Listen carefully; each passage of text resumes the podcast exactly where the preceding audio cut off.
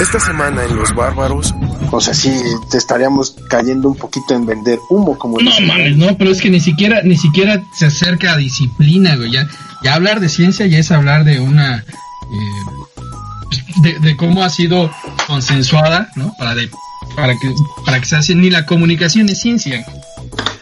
Pues justo, un- ajá, bueno, no, la comunicación sí es una ciencia, amigo. Es una disciplina que se está construyendo. Todavía no es ciencia.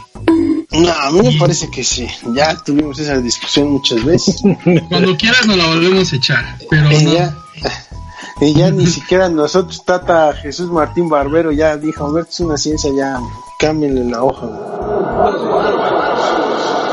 De hecho es muy curioso cuando a veces eh, tiene una oportunidad de salir con, con grupos de diferentes edades, porque sí he observado, ¿no? Que de 35 para abajo, ¿no? Como que la gente no tiene problema en consumir alitas como una botana. Sin embargo, con personas de 40 para arriba he visto que les cuesta mucho, porque ellos al final vienen de esta estructura donde su círculo de influencia o de formación les decían, no, es que estas alitas, vete por un kilo de alitas porque le vamos a preparar al perro su comida, ¿no? Y entonces a ellos les cuesta mucho cambiar ese patrón simbólico, porque digamos que en la parte en la que se construyeron como seres y sujetos culturales, eso fue aprendido. Sin embargo, no quiere decir que no lo puedan desaprender. Por lo tanto, habría que entender el concepto de esta analogía de, la idea de las alitas, porque no solamente se pueden cambiar un producto alimenticio, como en este momento estamos hablando, sino que se podrían cambiar conductas. O no conductas, sino más bien concepciones sobre el otro. es ahí donde entra la- la- el concepto que me gusta mucho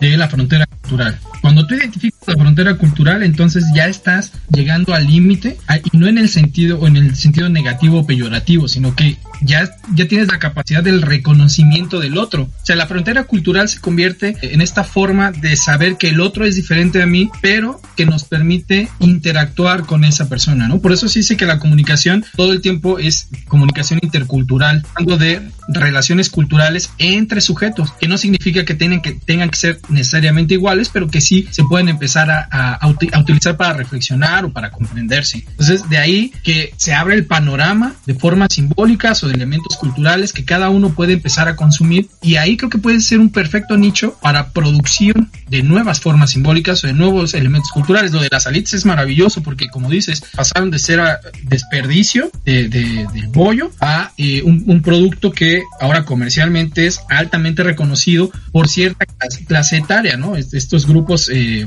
divididos por edades que reconocen ciertas cosas. Y otro ejemplo de esto es, por ejemplo, TikTok. Es, esa es, a mí, yo, yo, yo veo la, la red social y digo, ay, guácala, no me interesa. ¿Por qué? Pues porque tengo ciertas referencias culturales que no me, no, no, no, no, me acercan a él, pero tengo sobrinos de 15, 16 años que les encanta y lo están usando todo el tiempo y me, remite a cuando surgió, por ejemplo, MySpace, ¿no? Que había gente que no lo quería usar, o el propio Instagram, que eh, hay gente, por ejemplo, de mi edad que dice, no, yo Instagram no le entro, solo Twitter, porque es una red social mucho más vieja. O hay gente que se quedó tal vez en MySpace. O la música, es, es otra, otra cosa bien interesante. No sé, creo que ustedes, digo, creo que todos hemos, eh, nos hemos acercado al fenómeno de, del stand-up. Sí, todos a los herederos de Polo Polo. Exactamente, que, que- que estaríamos hablando. Es- es- Ese es el, ese es lo que a eso quería llegar. Como hay una distinción entre la vieja comedia, voy a hablar específicamente de México, ¿no? Entre la vieja, porque el stand-up en Estados Unidos es mucho más viejo, pero en México eh, hay una, una guerra ahí entre los viejos comediantes tipo Polo Polo, tipo Jorge Falcón, ¿no? Teo González, que cuentan chistes, a esta nueva forma de comedia, digamos, apropiada en México y que está siendo mucho más eh, asertiva con generaciones de menores de 40 que con los mayores de 40. Por las cuestiones temáticas, por las plataformas que utiliza, no sé. Pero esa, esa parte es la, la- la cuestión interesante de cómo a partir de esa identidad y de esa identidad forjada por la cultura, vamos a empezar a, a mostrar la diferencia otro. ¿no? Una característica de la- del mundo moderno es la diferenciación. Todo el tiempo nos queremos diferenciar. Entonces la cultura Vamos a hablar de la alta cultura, un término inadecuado e incorrecto, porque cultura es cultura, no hay alta cultura o baja cultura, es solo cultura. Pero los que denominan alta cultura como los que consumen eh, teatro, los que consumen museos, ¿no? los que consumen ciertas formas de música, con los que no. Y entonces tú te empiezas a diferenciar. Y dices, ah, a mí no me gusta, por ejemplo, cierto La Rosa de Guadalupe, porque guácala, ¿no? Es una forma cultural asquerosa, por decir teóricamente el asunto. Y entonces yo prefiero la casa de papel. Entonces te digo a ti que eres una mala persona, por no decir otra palabra, por ver la Rosa de Guadalupe y como no consumes la, la casa de papel. Maravillosa. Entonces, son este formas o, de cositas que de a poco empiezan a generar diferencia o empiezan a generar cohesión. Y ahí es donde entra la cuestión de la cultura como un elemento de diferenciación, pero al mismo tiempo de cohesión identitaria. Pero justo esta, esta permanencia de la diferenciación y de lograr la cohesión a partir de señalarla, podría ser como uno de los rasgos de la cultura dominante que más ha prevalecido y que de alguna u otra forma se va auto inmunemente o se va como autoprotegiendo. Pensemos ahora, ¿no? En la situación que estamos viviendo del confinamiento social y que de alguna u otra forma también exige cierta concepción de nuestras acciones cotidianas y que dañaban a lo mejor a la otra persona, pero que no lo veíamos. Piensen en cuestiones de higiene sin embargo, la higiene social también se ha visto como una forma precisamente de segregar, de señalar y de tener un proceso eh, racista, ¿no? Es lo que estábamos aprendiendo. Bueno, yo estaba leyendo apenas en Twitter estas discusiones que hay sobre la propuesta de regulación y de penalización a las personas que se les vea en la calle escupiendo, ¿no? Pero que al final el, el punto como racional que están manejando tiene que ver con la señalar de qué está bien y qué está mal y con y por ende posicionar a un grupo como mucho más culto, ¿no? Como mucho más sensato, como mucho mejor ciudadano, ¿no? Y señalar al otro como una inferioridad, ¿no? Ese es un rasgo como permanente de colonización. Entonces, ¿cómo se podría transformar eso? Porque incluso con lo que acabas de mencionar, hay también otro rasgo cultural que sigue ahí, ¿no? Que vendría siendo este, el de señalar al inferior y que lo podemos encontrar en los dos tipos de humores que acabas de describir. El de los comediantes, ¿no? Que hasta así se llamaba su programa televisivo, ¿no? Y ahora los estandoperos, ¿no?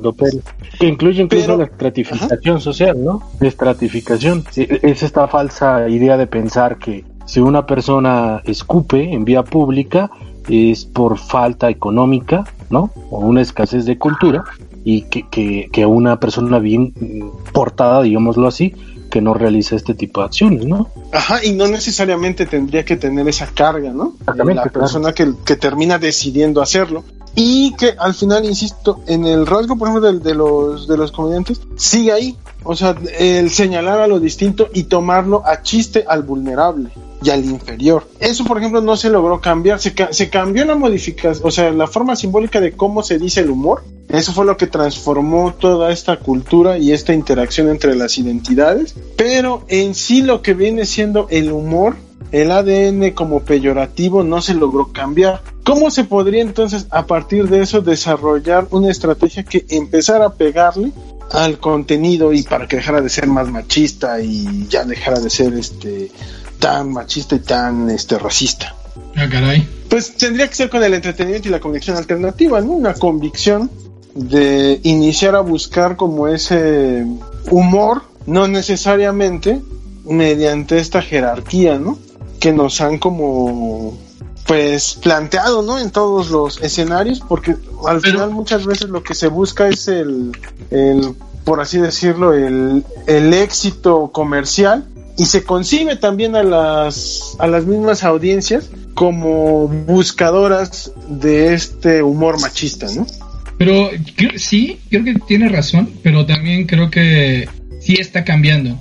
O sea, una, una característica de las viejas formas de humor es que eran exacerbadamente misóginas, ¿no? Y, enfocadas siempre a denigrar específicamente a las clases bajas. Pero me parece que ahora hay el hecho de que es el panorama, hablando específicamente de la comedia, ¿no? eh, se haya abierto un poco más, han empezado a incorporarse personas que hacen comedia desde la clase baja y empiezan como a mostrar y, atacar al otro, ¿no? atacar al otro de arriba, hacer mofa del de arriba. Y las mujeres también están entrando y están convirtiéndose en, en estas punta de lanza en donde empiezan a, a, ubicar a la mujer ya no como la, el objeto del cual se hacía eh, burla para convertirse en aquellas que están burlándose del que tradicionalmente otrora no se hacía burla, ¿no? Que era el hombre. El macho no se le tocaba y ahora se está convirtiendo también en una, en, un, en, un, en, un, en una referencia humorística.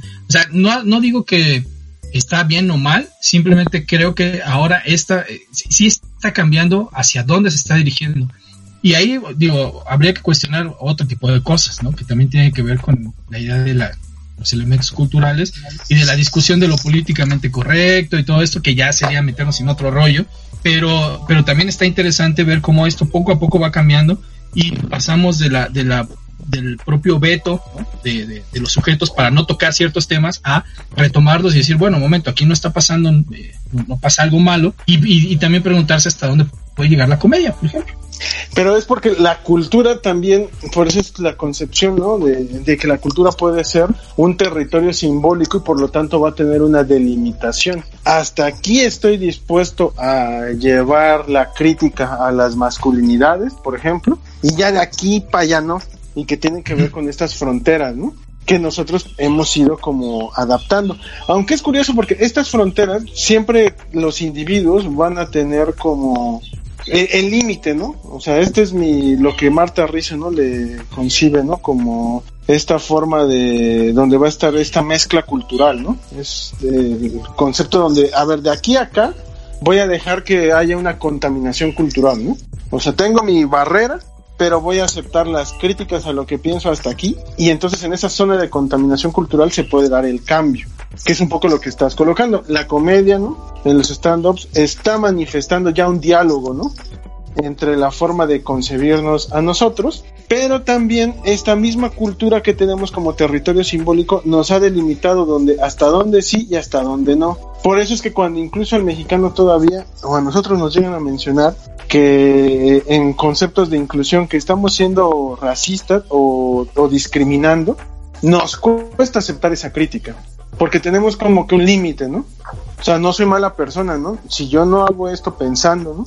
En no estoy cayendo en esa dinámica y cuando te lo señalan hay ese territorio ahí pues que mezcla no lo, simbólico que podríamos entender insisto desde concepciones de inclusión o hasta concepciones incluso de la discusión de lo que vendría siendo ser eh, hombre. Sobre todo por ejemplo la concepción o esta noción de la masculinidad eh, me parece que es una de las o la masculinidad hegemónica que nos cuesta no lo que hablábamos pues pareciera intrínseco, ¿no? Y forzoso que un, o sea, que debemos de defender nuestras identidades porque si perdemos la identidad también parecería que estamos perdiendo algo más, no solamente la identidad, sino el sentido de la vida. Pero es que ahí, ahí por ejemplo, creo que tendríamos que aclarar un punto, ¿no? En realidad nunca pierdes identidad, porque la identidad no es una relación eh, necesariamente recíproca con el otro, o sea, directa, sino la identidad es un diálogo que tú construyes hacia ti, hacia lo, hacia lo que tú interiorizas. Entonces, es como hablar, por ejemplo, de elementos ideológicos o, de la ideología.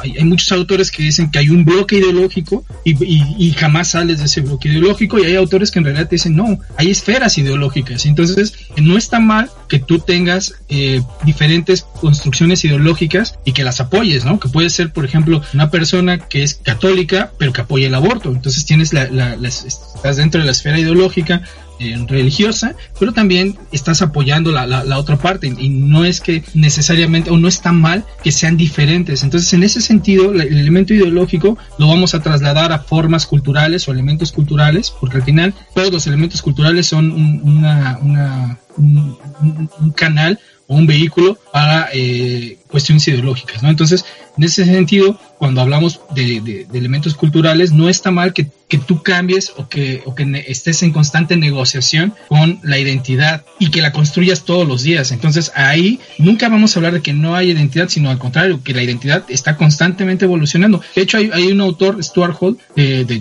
creo que en algún momento lo van a revisar, los estudios culturales en, en Inglaterra, la escuela de Birmingham, que en realidad dice que la identidad que tú construyes con el otro no es lo que tienes igual a él, sino lo que tienes de diferencia. O sea, la identidad se construye a partir de que los dos tengamos la misma diferencia. Entonces, esa es otra forma de, ver la identidad a partir de cómo la cultura genera estas, estas demarcaciones y como yo no entro en esa demarcación y tú no entras en esa demarcación, entonces somos idénticos o tenemos elementos identitarios similares. Es otra forma de ver cómo se construye la cultura. Entonces, ahí, por ejemplo, cuando, cuando hablas de la de, la, de, de, de, cómo se, se, está cambiando la idea de la masculinidad, me parece que es maravilloso que las personas se den cuenta que es necesario cambiarlo y que en realidad no te quedas o no eres, no hay, no hay personas sin identidad, así como no hay personas sin cultura. Eso es, es algo que, que habría que plantear. Y entonces ese es precisamente el nicho al cual las personas que se encargan de desarrollar o de, o de, ofertar o de construir eh, elementos de entretenimiento o los comunicólogos le tienen que entrar porque es hacia donde vamos a ir. Si nosotros asumimos que vamos a estar siempre con una situación estática en cuanto a formas de reconocimiento, vamos a, a perder.